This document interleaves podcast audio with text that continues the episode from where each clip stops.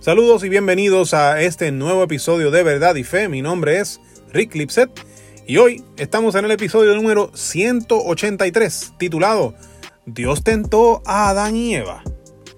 Hoy queremos hablar de esta pregunta que nos hicieron llegar.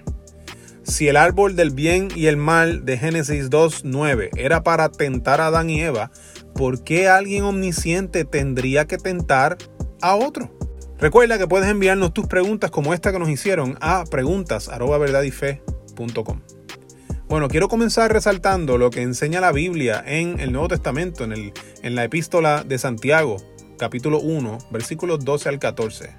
Dice así, Dios bendice a los que soportan con paciencia las pruebas y las tentaciones, porque después de superarlas recibirán la corona de vida que Dios ha prometido a quienes lo aman.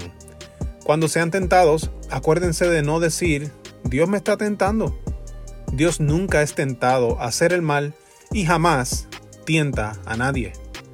La tentación viene de nuestros propios deseos, los cuales nos seducen y nos arrastran.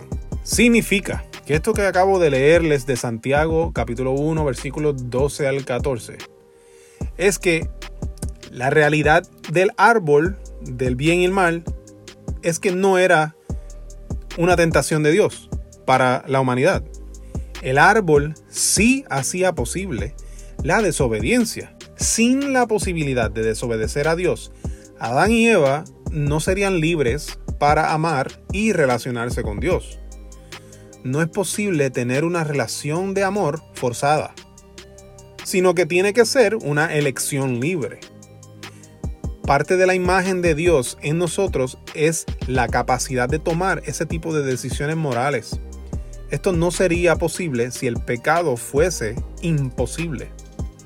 Así que Dios no estaba tentando a la humanidad, sino que le estaba dando la oportunidad de relacionarse libremente con Él.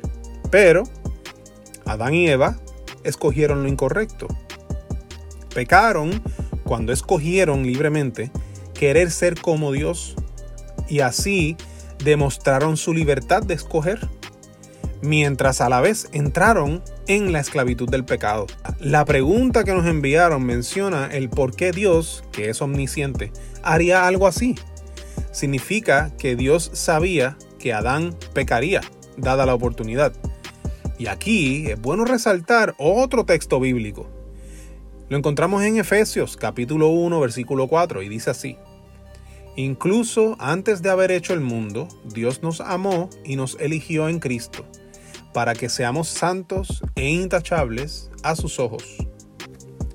¿Qué significa este texto? Pues Efesios aquí, Pablo está hablándole a esta iglesia y está enseñándoles que la salvación por medio de Jesús siempre fue el plan A de Dios no fue que el pecado de Adán lo tomó por sorpresa y entonces dijo, oh, oh, vamos a tener que recurrir al plan B. Significa que Dios sabía que Adán pecaría y había decidido ya, antes de crearlo, redimir a la humanidad por medio del sacrificio de su Hijo Jesús. Así que Dios decidió amar a nuestros primeros padres, incluso sabiendo del pecado que cometerían también podríamos decir que Dios decidió crear a nuestros primeros padres, incluso sabiendo del pecado que cometerían. Dios decidió perdonarlos por medio de Cristo antes de crearlos. Antes también de que nosotros naciéramos, Jesús fue a la cruz para también perdonarnos. Jesús siempre iba a nacer, morir y resucitar. Y esto, en vez de hacernos cuestionar todo esto de la tentación y el pecado de Adán y Eva, lo que debería provocar en nosotros es alivio. Saber que a pesar de nuestras, nuestras múltiples fallas y pecados, Dios siempre escogió amarnos y redimirnos por medio de su Hijo Jesús es una excelente noticia que debe darnos alivio. Esta noticia lo que merece es de nuestra meditación y debe provocar también nuestro gozo, porque hemos descubierto esta verdad magnífica que es que Cristo nos ama. Espero que este episodio sea de gran bendición para ustedes. Mi nombre es Rick Lipset. Puedes encontrar nuestro ministerio de apologética en verdadyfe.com. Envíanos tus preguntas como la que contestamos hoy o escríbenos para invitarnos a tu iglesia, congreso o retiro a preguntas@verdadyfe.com.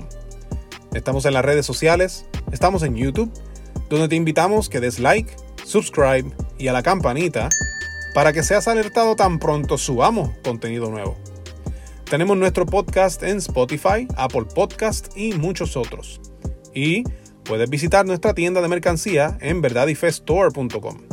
Tenemos camisetas, bultos, sweatshirts, hoodies, gorras y muchas otras cosas.